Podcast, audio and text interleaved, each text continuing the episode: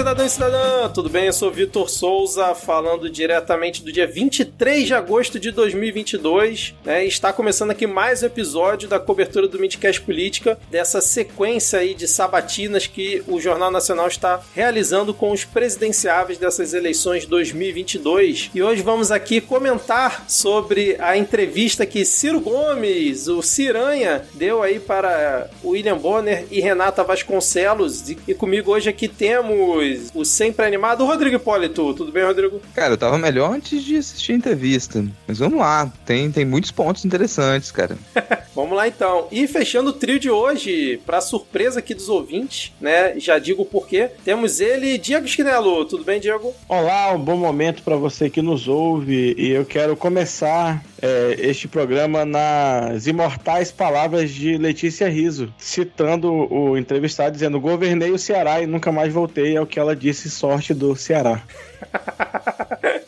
E por que que eu falo para surpresa dos ouvintes aqui fechando nosso trio de hoje? Porque episódio sobre a entrevista do Ciro Gomes sem Ana e sem Ad é golpe, né, cara? Então temos aqui só eu, Rodrigo e Diego. Eu confesso chegando aqui de quebra-galho de última hora para poder completar o time nessa entrevista de hoje. Então, vamos começar sem mais delongas. Queria saber de vocês como que Ciro Gomes vai conseguir hipnotizar todo o Congresso Nacional para fazer os plebiscitos e todas as manobras que ele apresentou no Jornal Nacional hoje? Ah, você fez uma pergunta que ele não responderia, porque foi, exatamente isso que a Renata ela insistiu no começo da entrevista muito, assim, olha, como que você vai fazer as coisas? Como? Como? Como? E ele não consegue se explicar assim. A maioria das propostas dele envolvem uma solução um pouco arriscada, que é dizer, olha, desconsiderando que o Congresso não quer aprovar que ele abre o plebiscito. Até essa parte ali no finalzinho, né? Mas ele pinta, pintou um cenário ali, uma, um resumo do livro dele, do plano de governo dele, mas sempre caindo nessa nesse buraco de, peraí, você tá num partido que hoje não é tão expressivo assim, e aí, como é que você vai conseguir negociar com o Congresso? Ele apresentou os pontos dele, olha, eu vou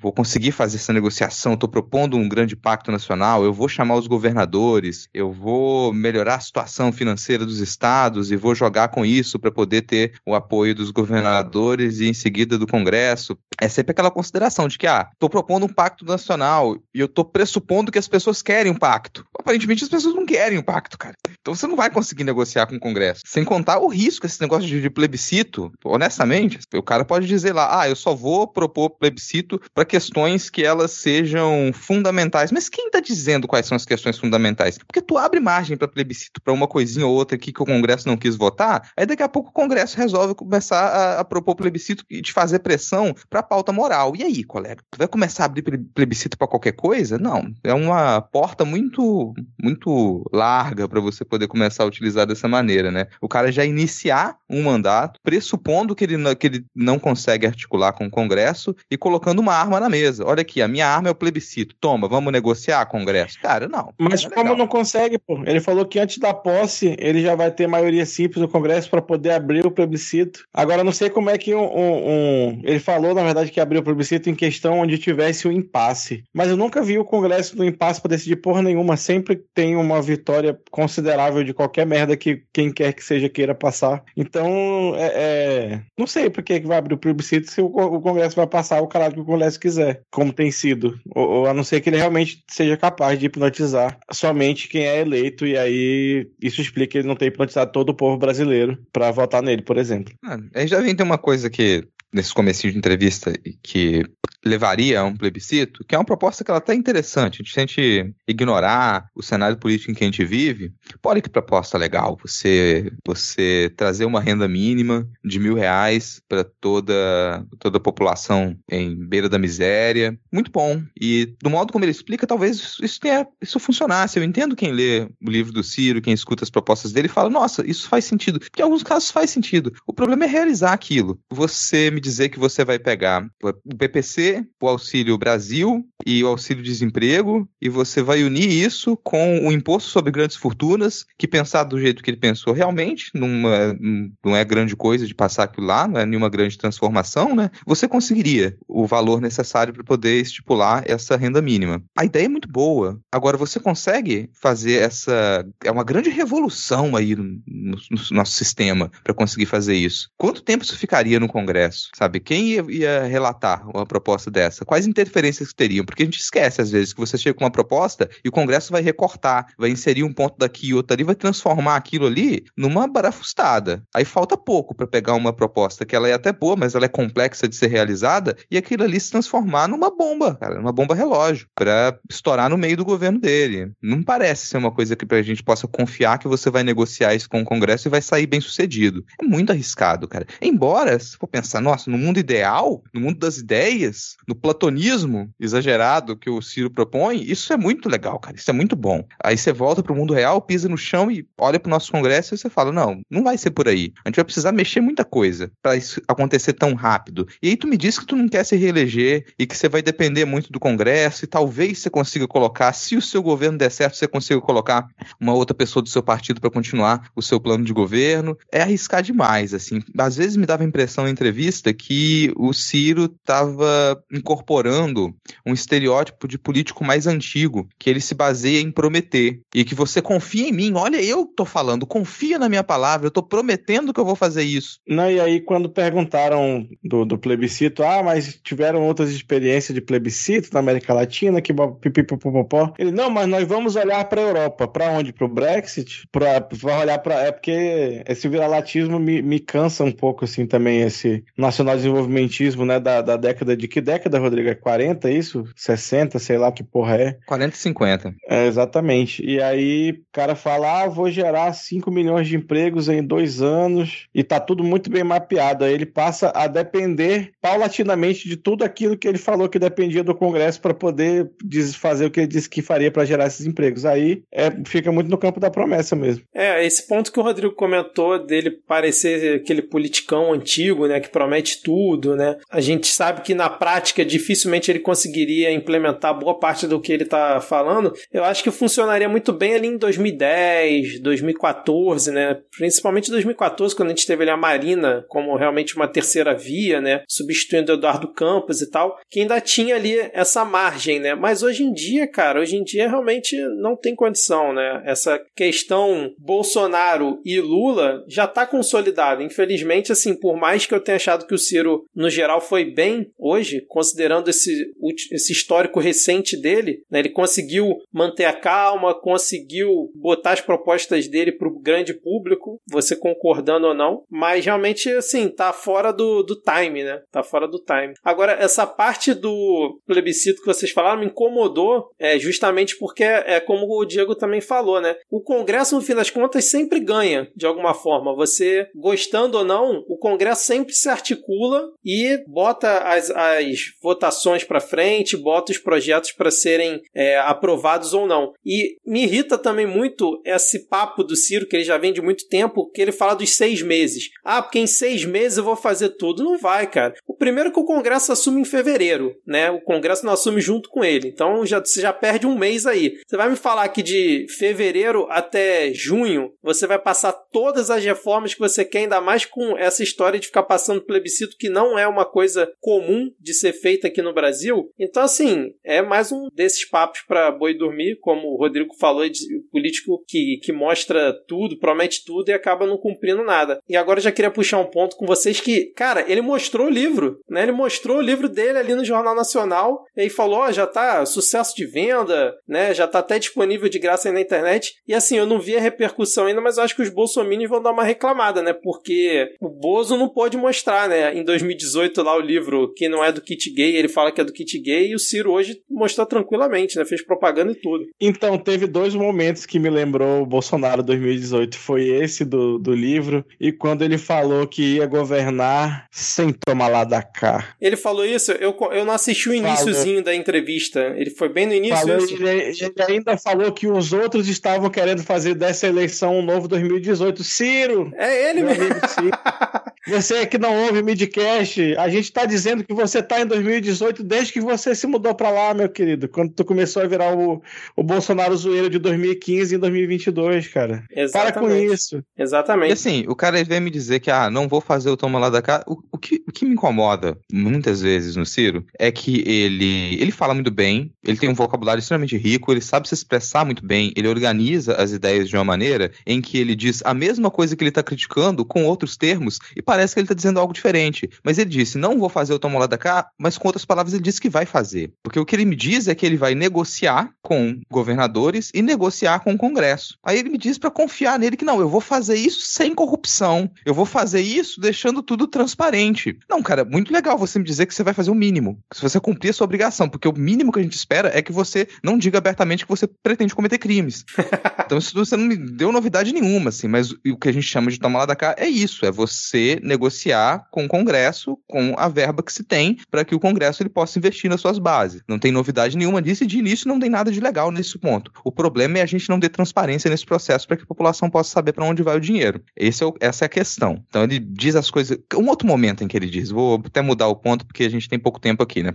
Um outro momento em que ele usa palavras muito bonitas, mas que é para ofender uma boa parte da população brasileira, é quando ele me diz que a população do norte é ignorante. Ele não usou o termo ignorante, mas ele disse: ah, aquele povo do norte não entende esse discurso ambientalista. Nossa, não ele falou isso? que não é para botar. É, ele me diz: olha só como é que foi a colonização da Amazônia. Você mandou para lá não sei quantos por cento da população e para poder é, legalizar o terreno da pessoa lá tinha que demonstrar que tinha desmatado. Correto. Isso é uma informação histórica correta. A gente realmente, o governo brasileiro mandou, a, fez a colonização da Amazônia a partir da ideia de desmatamento. Uhum. Sim. Só que com essa ideia ele me diz: oh, bom, isso tá na cultura do norte agora. O povo não entende como é que você tem. Você não pode ir lá e dialogar e sair prendendo todo mundo. Você tem que conversar com as pessoas agora para poder explicar as coisas. Em outras palavras, ele está dizendo que a população do norte é burra, que não conseguiu ultrapassar a ideia dos anos 60 de desmatar e provar que, que é dono da terra na força. Assim, é o que ele me disse. E o que eu acho curioso é que a população, por exemplo, que gravou aquele vídeo do Dia do Fogo lá em 2019, que iniciou o processo que,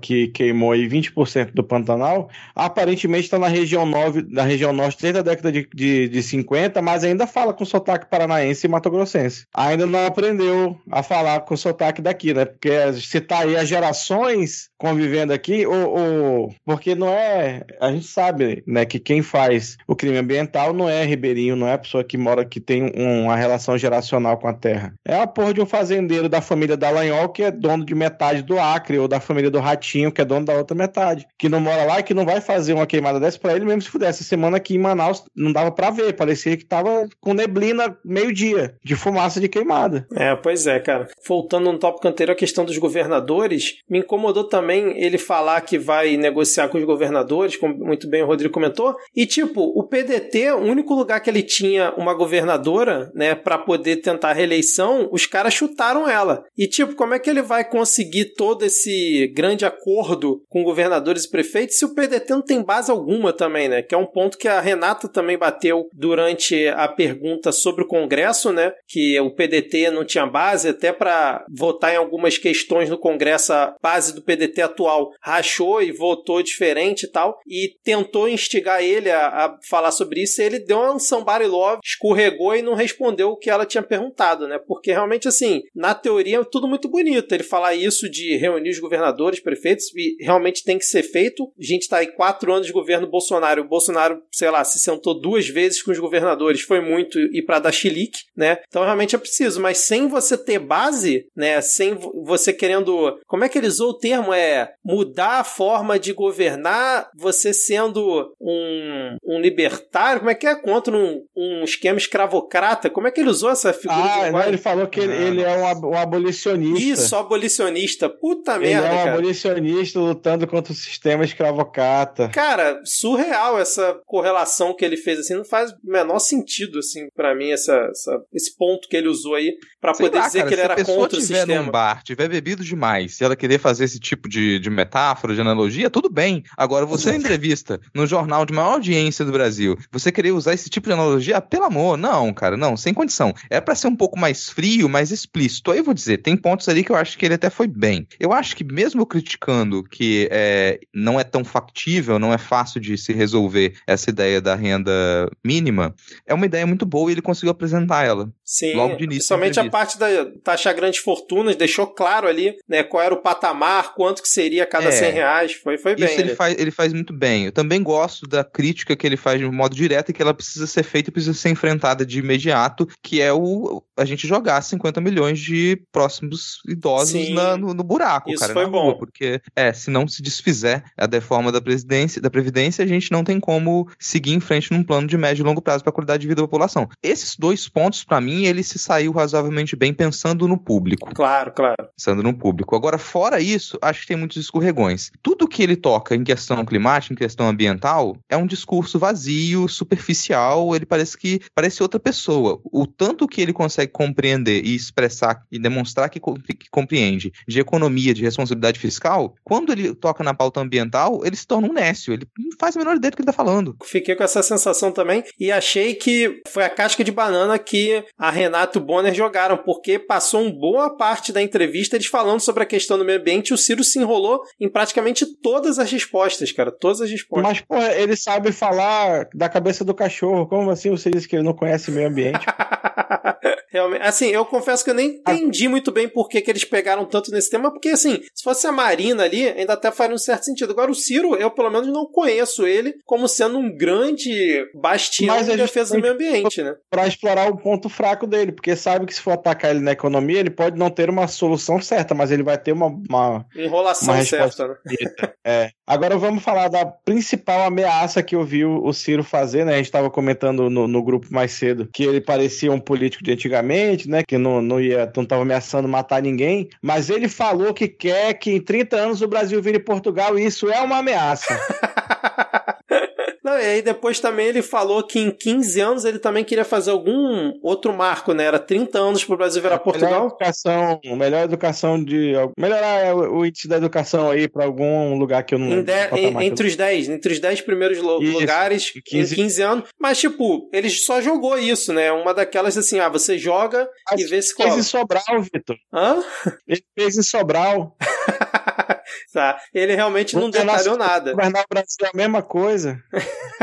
Agora, e a lei anti-ganância, cara? Vocês entenderam a, a, ideia dele? Porque ele falou que se inspirou, acho que na Inglaterra, né? Que já tem algo parecido, que é tipo, a pessoa tá devendo no cartão de crédito, no cheque especial, e aí se o montante da dívida dela chegar ao dobro do que ela pegou de dívida, automaticamente a dívida tá quitada. E aí ele disse que com isso vai conseguir fazer com que os bancos reduzam né, os juros e reduzam a ganância de tentar tomar dinheiro do povo. Foi, foi isso que eu entendi. Foi isso que ele explicou ou eu entendi errado, cara? Porque assim, no mundo real eu dificilmente vejo isso passar, cara. É uma completa viagem, cara. É uma completa viagem, assim. É, eu, honestamente, eu consigo entender as boas intenções de uma proposta dessa de parte do plano. Só que aquilo não se realiza e o mundo mudou muito, assim. O mundo mudou muito. Você não, não hoje você não consegue lidar com, com o poderio dos bancos do mesmo jeito que você lidaria na década de 40, na década de 50, cara. Não é assim que funciona.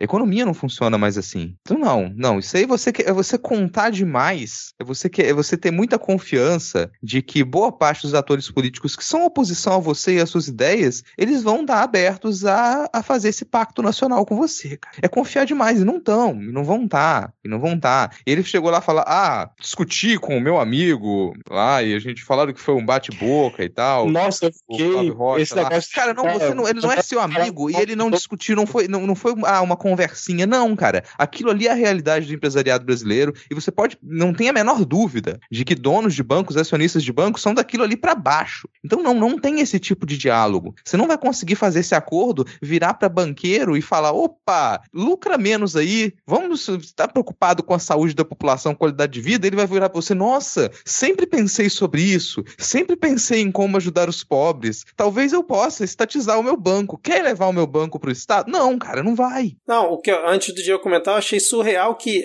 na mesma entrevista que ele fala que ele é o abolicionista, ele rende louros ao Flávio Rocha da Riachuelo, né, cara? Tá de sacanagem, né?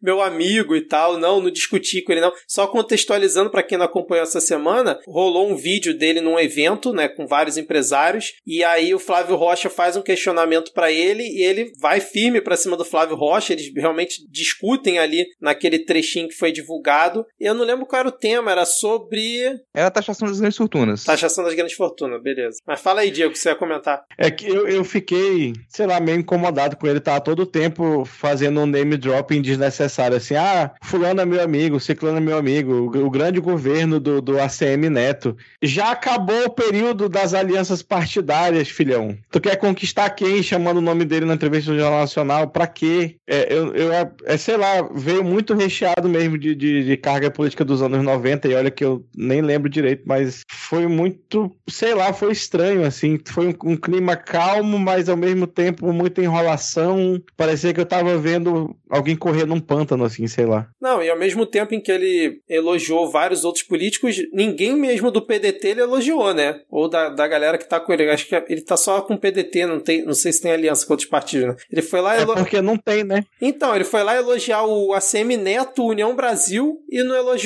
ninguém do PDT. Então, assim, isso é sintomático também para aquela questão que a Renata pegou no pé dele, né? Da base e do PDT, né? Que ele tentou fugir. Agora. Vai, desculpa interromper, ah. Vitor, mas aí para mim vai para um momento que eu considero vexaminoso. Desculpa. Qual? O pessoal tá às vezes baixou o nível muito, tá acostumado com o tipo de vexame que a base bolsonarista passa, mas tem umas coisas em que no mundo razoável sem Bolsonaro seria uma né? resposta vexaminosa, que é o entrevistador pergunta: "Bom, você está falando de articulação, mas o seu partido não consegue se articular. Na hora de votar o calote dos precatórios, vocês racharam, votaram de cá e de lá, aí o cara me responde de, com a descrição dos pormenores de como que o partido está desorganizado. Não, é porque isso aí foi feito de madrugada. Sim. Aí eu tava dormindo. Aí teve o pessoal lá que chamou o, o, o presidente à mesa para poder é, conversar e acordaram alguma coisa passada por Cid Gomes, que é meu irmão, e eles acharam que tinha passado para mim. Mas aí no fim das contas ninguém conversou direito, chegaram lá e votaram de qualquer maneira. Pô, bicho, que isso aí é vexame, é porque você dá os pormenores de como que seu partido é, é desorganizado nesse nível. E aí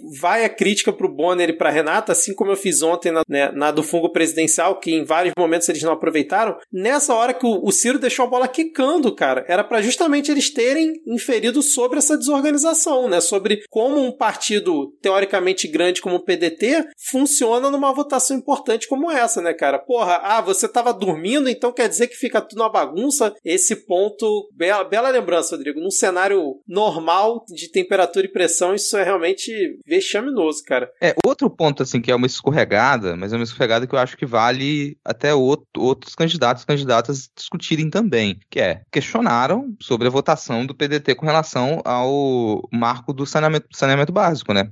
Sim. E, e ele explicou por que, foi a votação, tudo bem, a explicação ela faz sentido. Agora, o que veio depois dessa explicação é a demonstração do próprio Ciro de que esse marco do saneamento, ele dá, vai dar errado. ele foi escrito para dar errado, ele não funciona do modo como ele foi escrito, cara. E aí você me diz, ah, você demonstra que ele foi escrito de modo errado que não vai funcionar, ao mesmo tempo você diz que fez sentido o seu partido votar naquele, no marco daquela maneira para fazer alguns ajustes?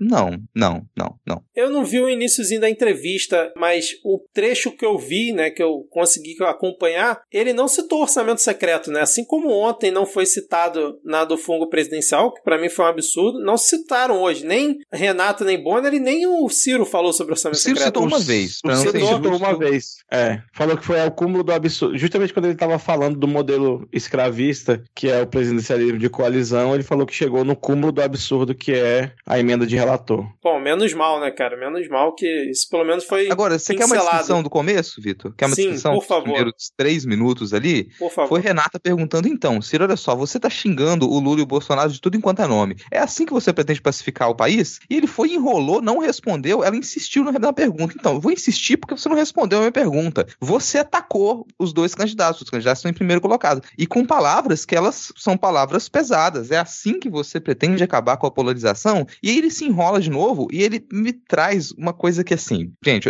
eu, eu, ouvintes que sejam de estados do Nordeste aí, comenta com a gente o que, é que vocês consideram sobre isso, mas o Ciro me vem com uma resposta que é: ah, talvez o pessoal do Sul e do Sudeste não esteja acostumado com o modo como a gente faz política no Nordeste, mas lá a gente tem esse palavrório, a gente fala assim mesmo, e talvez vocês não estejam acostumados, acham que é grosseria, mas é porque a gente é assim. Pô, peraí. E outra, disse ele sabendo da existência do Rio de Janeiro. Sim, cara.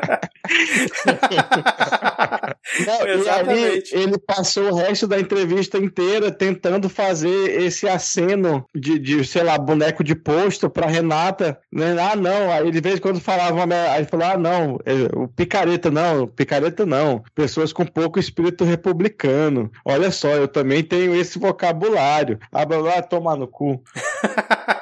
Agora, eu fiquei chateado que ele não citou João Santana em nenhum momento, né? Pô, o João Santana, autor de peças como Ciranha, né? Aquela, como é que é? Do Mestre dos Magos lá da Caverna do Brasil. E João Santana não foi citado em nenhum momento aqui, fica só essa, essa observação. Agora, vamos, acho que pro momento que eu, cara, perdi tudo ali. Eu, cara, não sabia onde eu tava quando ele lançou o Minority Report brasileiro, que ele falou que eles vão usar algoritmos para antecipar onde que o crime vai acontecer, da mesma forma que eles vão utilizar esses algoritmos para identificar áreas de mancha criminal, que é uma coisa assim que dá margem para você fazer né, qualquer tipo de absurdo, inclusive utilizar de preconceito com esses algoritmos. Já foi em diversos momentos citado aí por quem entende do assunto nessa parte de segurança de você usar algoritmos que já estão ali direcionados para se você viu pobre, preto em área de comunidade, você já diz que é criminoso. Então, assim, como é que vocês viram essa proposta dele que eu me perdi porque eu não entendi o que, que, ele, o que, que ele quis propor ali para a questão da segurança, botando esse antecipar crimes? Assim como quase tudo que o Ciro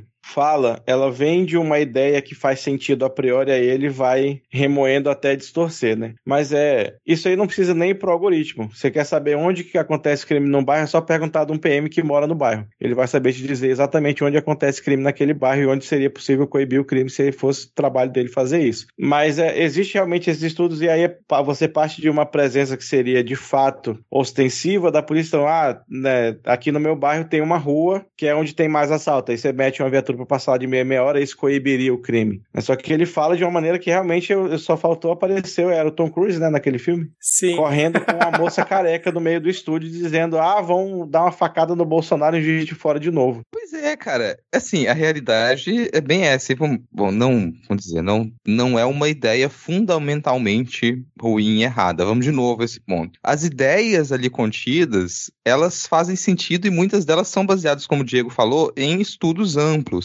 Mancha criminal, se a gente conseguisse trabalhar com dados confiáveis, a gente localizaria onde que você precisa de maior efetivo, de maior vigilância e tudo mais. Um primeiro problema é que esses dados eles são fraudados. E aí, e aí pô, vai a experiência, né? A gente tá com carioca aqui bom, o crime aconteceu num lugar, você tem um corpo. Dá para confiar que a polícia ela vai deixar aquele corpo lá ou a gente pode desconfiar que a polícia vai desovar aquele corpo em outro lugar? Dá para confiar que a polícia não tá andando com um kit para incriminar as pessoas e marcar certas áreas como áreas de alta periculosidade? Para você lidar com esse tipo de algoritmo, você precisa de dados confiáveis. A gente está assim, há décadas ou séculos de distância de conseguir confiar nos dados que a gente tem sobre o avanço da criminalidade em áreas urbanas no país. Não tem como a gente fazer isso a curto e médio prazo. Impossível, tá? Então não tem como a gente usar algoritmo para fazer isso agora. É inviável. Aí você toca num outro ponto que ele comentou e que, bom, a gente pode discutir. Me parece, às vezes, que o Ciro cai em algumas. a divulgação de algumas soluções fáceis, principalmente com relação à segurança pública. Você me dizer que você vai federalizar alguns crimes que eles são complicados de serem investigados, a gente entende isso. Fazer isso no estado e no município é complicado e a gente sabe os motivos, né? Agora, você me dizer que você vai conseguir rapidamente federalizar esses crimes e realizar investigações amplas em quantidade, porque a gente não está lidando com um crime que acontece aqui e acolá muito esporadicamente. A gente está falando de uma estrutura já viciada para aqueles crimes. E como é que você soluciona isso? Então você está me dizendo o quê? Que você vai reformar toda a Polícia Federal? É isso? Que, que tipo de reforma é essa para você conseguir federalizar as investigações desses crimes, você conseguir ter um resultado positivo e isso chegar lá na ponta? Conta. Isso para mim parece mais assim, olha, eu tô te dizendo o que é para fazer e que todo mundo sabe o que é para fazer, e aí parece que resolveu o problema. Acabou a criminalidade, proibiu os crimes no país. Mas não funciona tão bem assim. Qual seria a reação dos estados com relação a esse domínio maior da federação? Qual seria a reação das polícias? Como é que isso vai bater nas polícias? A gente tem estrutura na Polícia Federal para poder criar quantas forças-tarefas a gente vai ser, vai ser necessário para a gente resolver a maioria desses crimes? Quanto que isso vai durar, uma investigação dessa? Meses, anos? Quanto que isso vai custar? Porque lidar com isso é o não ele não colocou esse nome, mas me parece muitas vezes que você vai tornar uma prática comum a, a organização de forças-tarefa, que são caras e que correm um risco enorme de você gerar vícios e decisões autocráticas, investigações que elas são aceleradas e você fazer perseguição política através dessas investigações, cara. Não, não, não tem como confiar nisso agora, com a experiência que a gente teve nesses últimos anos. Não gosto dessa solução fácil. Era mais honesto falar: olha, isso é muito complicado, como os próprios entrevistadores disseram. Isso foi tentado no Ceará diversas vezes, tentativa erro, tentativa erro, tentativa erro, erro, erro, erro. Não se solucionou. E agora você vai me dizer que você vai fazer uma nova tentativa para um possível erro, só que em escala nacional? Não, e me pareceu que passava em alguma medida por aquele projeto que tramita na, na Câmara de federalização das polícias, que é justamente uma loucura que a gente fica pensando se, se tivesse em vigência hoje na mão do Bolsonaro. Né? Se do jeito que tá já tá perigoso, imagina se foi assim. Não vai ser o último Bolsonaro que o Brasil vai eleger. Infelizmente, tem,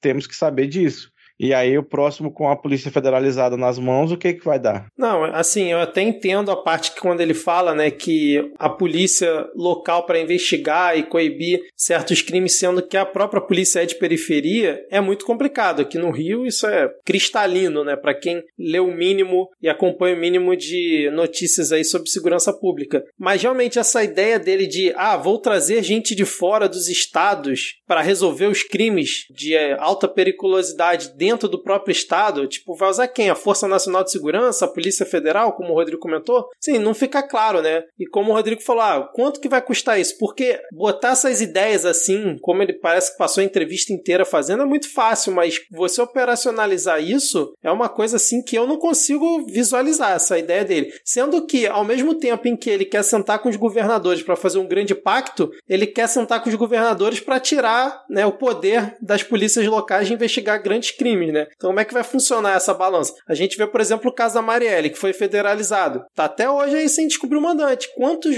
quantos outros casos iguais da Marielle não cairiam nessa mesma questão, né? Como o Diego muito bem apontou, imagina isso na mão de um Bolsonaro da vida, né? Centralizando tudo ali num órgão que ele fosse criar, sei lá o que, que ele vai fazer para poder combater esse crime. É realmente um problema sistêmico do Brasil, principalmente na questão aí das milícias que estão se expandindo, do tráfico que já tem, sei lá, quantas décadas, né? Mas realmente, assim, jogar essa ideia de forma simplória como ele fez, eu acho totalmente prejudicial e não agregou em nada. Inclusive, eu achei que faltou ele tentar jogar o PCC no colo do fungo presidencial. Depois de todas essas notícias que a gente teve aí, né, dos decretos do Bolsonaro e tal, quando a Renata e o Bonner puxaram a pauta de segurança pública, ele deveria ter aproveitado e jogado isso, porra, pra audiência toda, pelo menos o pessoal ir lá pesquisar, né? Igual foi ontem o Bolsonaro com a questão do da falta de ar, que depois explodiu né, as pesquisas no Google, pesquisando Bolsonaro, falta de ar, ele podia ter jogado essa, porque muita gente não tem essa visão, não acompanha o dia a dia. E eu acho, achei que faltou ele perder a oportunidade, além de dar essas ideias que realmente, assim, quando você para, pensa dois minutos na prática como é operacionalizar isso, a não ser que ele realmente tenha cabeças pensantes, né, que são especialistas, e aqui não tem nenhum especialista em segurança pública, né, ou ele tem uma solução mágica que ele não revelou, é difícil de botar em prática. Né? E tem uma, sei lá, um negócio das, das falas dele, assim.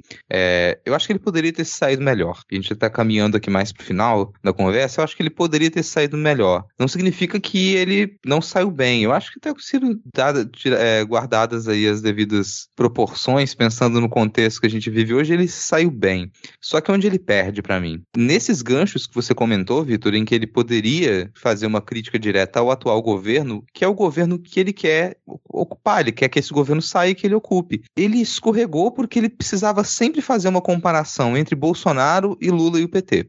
Então, no momento dele fazer essa crítica, ele deixa de fazer a crítica ao que o governo atual fez, deixa de citar fatos para poder ocupar esses 30, 40 segundos com, de fatos com uma fala do que o PT fez ou deixou de fazer. É o momento em que você perde. Você perde. Você deixa o seu protagonismo e você pega essa suposta polarização que você diz combater e você coloca a polarização no palco e fala: é isso aqui que vocês têm que prestar atenção. Me esqueçam. Prestem atenção em Lula e Bolsonaro. Deu mole. É, eu concordo. Eu também acho que ele foi bem, no geral, pensando naquele eleitor que ainda não está decidido em votar ou no Lula ou no Bolsonaro. Eu achei que, no geral, ele foi bem para quem, principalmente para quem também não acompanha o dia a dia da política, todos esses pormenores que a gente fica toda semana aqui comentando, mas realmente ele podia ter aproveitado vários ganchos ali para dar, principalmente porrada no governo do Bolsonaro, né, cara? Mas no geral, eu achei que ele xingou pouco o PT. Eu esperava muito mais. Eu confesso que eu esperava muito mais do jeito que ele vinha, né, na sequência que ele vinha. Ele realmente pareceu ter treinado o discurso para ser mais moderado, coisa que ele não fez com o Gregório do Vivier, por exemplo. Ele claramente passou por um media training para manter uma linha assim mais coesa, mais terceira via ali, né, como se fosse, como por exemplo a gente vai ver, sei lá, Simone Tebet na sexta-feira provavelmente vai seguir essa linha ali mais moderada tentando botar a polarização em jogo. Assim, e achei que ele também xingou pouco o Bolsonaro e bateu pouco no Bolsonaro, mas no geral, acho que ele deve ter ganho alguns votos nessa entrevista, na minha opinião. É, é porque ele fez o que ele não estava fazendo até agora fora do livro, que era apresentar propostas, né? Se você for ver, eu acho que dos 40 minutos aí, ele deve ter ficado bem mais da metade falando realmente de proposta. Teve aqueles cinco pontos lá que ele numerou que eu já não lembro de nenhum, mas ele numerou cinco pontos lá de propostas que tem alguma concretude, assim, além de falar do plano de governo do Bolsonaro 2018, que era melhorar, é, dar um salto na educação e cortar a corrupção, né? Tem alguma factibilidade por trás, porque ele tem a porra do, do, do livro, mas ele foi para lá para apresentar a proposta em vez de falar mal dos outros candidatos, porque a gente sabe que isso que serve o debate. Exato, cara. Agora, último tópico que eu tinha anotado, que foi anotando enquanto a gente ia discutindo as coisas que eu fui lembrando. A questão da reeleição. Vocês acreditaram em alguma das falas dele sobre o fato da reeleição? Porque ele diz, não, eu vou ser um governo para ajeitar o Brasil para os próximos 30 anos anos, não vou querer me reeleger porque é justamente essa prática que faz o presidente se vender ao Congresso. Aí acho que o Bonner chega a questionar: ah, mas e o sucessor? Como é que você vai fazer? Porque você vai ser um grande cabo eleitoral, caso eleito, e faça um bom governo. Aí ele falou que realmente é para isso que serviria ele só ser um, um cabo eleitoral para o sucessor dele. Vocês acreditaram nesse papo dele? Ele firmou compromisso ali, como vários outros afirmaram ao longo da história política brasileira, sei lá de quantos anos. Né? Que essa parte de não ir para reeleição eu acho que ele tem coragem de cumprir mesmo, porque o governo, do jeito que ele estava querendo lidar com o Congresso, ia ser um desastre, então não, não ia ter muita coisa. Então, tem uma coisa que, que o Bonner até comentou, que essa proposta, essa promessa, ela já foi feita por muitos outros governantes. Fato, assim. Então, acho que a gente não tem que confiar nisso, não. A gente não tem que confiar. No, se no final de mandato o governante não conseguiu firmar um nome para ser sucessor, e eu acho pouco provável que o PDT consiga fazer isso, consiga se reorganizar completamente completamente para ter acordos com outros partidos e ter uma sucessão de outro partido, porque a sucessão do PDT não vai ter, não vai, não tem quadro no PDT hoje que conseguisse concorrer a uma eleição nacional, numa suposta eleição do Ciro, ou ele tentaria a reeleição, ou ele teria que abrir, mar, abrir mão do seu projeto de governo. Teria que abrir mão, cara. E aí é um risco muito grande, que também os entrevistadores eles tentaram inserir esse ponto ali. Olha, se você me traz um plano de governo que ele precisa continuar continuar durante um médio prazo. Você precisa que isso aqui tenha prosseguimento em outros mandatos. Se você não, não dá segurança para a população de que isso vai acontecer, você vai começar uma série de reformas que elas não vão continuar, elas não vão ter segmento. E você, quando promete que não vai se reeleger num partido que não consegue se articular nem dentro, nem internamente, nem externamente, a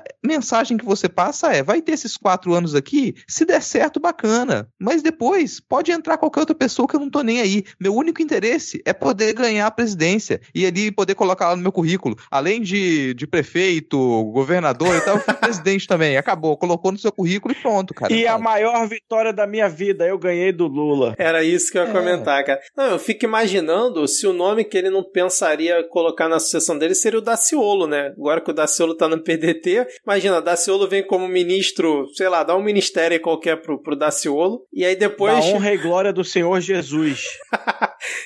E aí depois vem o Daciolo como sucessor dele. Uma coisa que eu senti falta ontem na do fungo presidencial e hoje também foi zero citação aos vices. Ninguém citou o Braga Neto ontem e ninguém citou a vice do Ciro, que eu nem lembro o nome agora aqui. Então, assim, eu achei ruim, porque no Brasil, né, o, o vice a gente já descobriu que é um fator importante da gente estar tá de olho, né, cara? Se vocês não tiverem mais nenhum tópico aí, eu queria ver aqui o bingo do Jornal Nacional, da entrevista do Ciro, que o eixo político, o perfil eixo político no Twitter fez. Eles fizeram ontem do fundo presidencial e fizeram do Ciro hoje, para ver se faltou alguma coisa, para ver se a gente lembra alguma coisa aqui que a gente esqueceu de comentar. Os, os itens que o eixo político selecionou para o bingo foram Pacto Federativo, acho que ele comentou, né, de certa maneira, que é a história dos governadores, prefeitos, né? Tripé macroeconômico, ele chegou a falar de tripé macroeconômico? Eu não lembro. Não. Eu lembro, não. Faltou, né, cara? Gabinete do ódio, acho que não comentou, né? Não. Não. O Brasil não aguenta mais, bingo. Essa ele falou várias vezes. Corrupção do PT, bingo também. Sim. Sou candidato porque é necessário. Acho que ele não usou essas palavras, mas foi mais ou menos nisso, né? É, É, vamos colocar ali. É. sim. Projeto de Nacional Desenvolvimento, é, ok. Com direito a imagens. Com imagens do livro, cara. Será que aumentou a procura do livro do Ciro no Google? Depois seria bom aí a galera pesquisar aí nos trends, né? Bandido. Bandido, acho que deve ter citado em algum momento. Falou, vai, a algema vai voltar a funcionar. No É, primeiro- os verdadeiros marginais. A algema vai voltar a funcionar foi uma metáfora assim que eu ainda não tinha escutado o Ciro falar, cara. Orçamento secreto, ok. Baronato, baronato não, né? Baronato. Não. Não. Elite rentista, acho que ele não citou, mas falou da elite. Ah, Ele, cha- é. ele chamou alguns pelo nome, falando que eram amigos dele e mandando um abraço. Serve. Petrobras. Pet- é, Petrobras acho que não foi citada, né? Verdade. Não. Pior que não. É. Sobral, Sobral Sim. só foi citado. Sem conchavo, foi citado também. Renda mínima de mil reais também. Taxar as grandes fortunas, Sim. tá assim? Sim. Fui ministro da Fazenda. Ele falou que foi ministro da Fazenda? Não, mas Acho- o Bonner falou no currículo É, dele. Você foi ministro do Estado. Tem que ter o bigo do Bonner, né, cara? Acabar com a reeleição, olha aí, beleza. Na verdade, ele não falou que ia acabar, mas ele não vai se reeleger, né? Se o próximo É. entrar e quiser se reeleger, tudo bem. Plebiscito, sim, falou. Repare bem, deve ter falado em algum momento, com certeza. Refinanciamento das dívidas. Ele esqueceu a ideia do tirar o nome do pessoal do no SPC? É, Ele não falou com esses É- termos, mas ele falou é a lei sobre. antiganância. A lei É. antiganância é mais ou menos isso, né? O É. mensalão, mensalão acho que não rolou, né? E fim da PPI na Petrobras também não foi citado. Petrobras Não. foi escanteado, assim como ontem quase não falaram da questão da gasolina, né? Até comentei que o fungo presidencial não aproveitou o gancho que deram para ele. Hoje também o assunto gasolina foi, foi pouco abordado, né? E é, a- até a parte da, da economia, assim, eu achei que poderia ter rendido mais. Apesar deles terem falado bastante, assim, de forma prática, para quem tá assistindo entender no dia a dia o que, que vai mudar, eu achei que foi pouco explorado. Mais algum comentário? Fechamos? É isso. Então é isso. Valeu, ouvinte. Obrigado pela audiência que estamos tendo aí no episódio anterior. Tá muito legal. O pessoal é, repercutindo bastante, mesmo sem eu ter divulgado oficialmente no Twitter, que foi uma loucura o dia que nem consegui. Só botei lá já na madruga episódio publicado. Mesmo assim, pô, a galera tá escutando bastante. Significa que os 10 ouvintes devem estar aqui curtindo essa nossa cobertura que continua. Quinta-feira tem Luiz Inácio Lula da Silva. Eu tô muito ansioso para ver como é que vai ser esse embate ali no Jornal A gente vai falar mal do Lula pela primeira vez. É, É. é. Aliás, ouvintes ciristas que escutaram esse episódio e acham que a gente tá pegando no pé do Ciro, escuta os outros. Tá? E na sexta-feira, Simone Tebet também vamos acompanhar aqui, seja lá o que, que vai acontecer na sabatina dela. Mas é isso, valeu Rodrigo, valeu Diego. Desculpa, ouvinte, que não temos nem Ad nem Ana, que seriam as peças principais para acompanhar a sabatina do Ciro, mas espero que a gente tenha conseguido representar bem aqui nesse episódio. Então, até o próximo, valeu, tchau, tchau. Falou.